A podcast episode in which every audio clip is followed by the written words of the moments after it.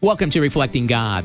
When the enemy came in like a flood, Daniel knew that the solution and deliverance would be found through prayer. Daniel spent time in prayer every morning, noon, and evening. His heart was tuned to the voice of the Holy Spirit. Daniel consistently approached the throne of grace and was certain he would receive mercy in his time of need. Daniel was in the habit praying and receiving direct, definite, and specific answers to prayer. Through God's Word and the Spirit, Daniel received full assurance of his good, pleasing, and perfect will. The Spirit gave witness there was still work for Daniel to complete for the kingdom. Through prayer, heaven shut the mouths of lions and secured deliverance. Consistent daily times in prayer will tune our hearts to sing His praise and pray according to His will. As we delight in Him, our desires align with His plan so we can pray fervently, certain to receive what we ask for in prayer. His incomparable great resurrection power is available for those who come to Him in faith.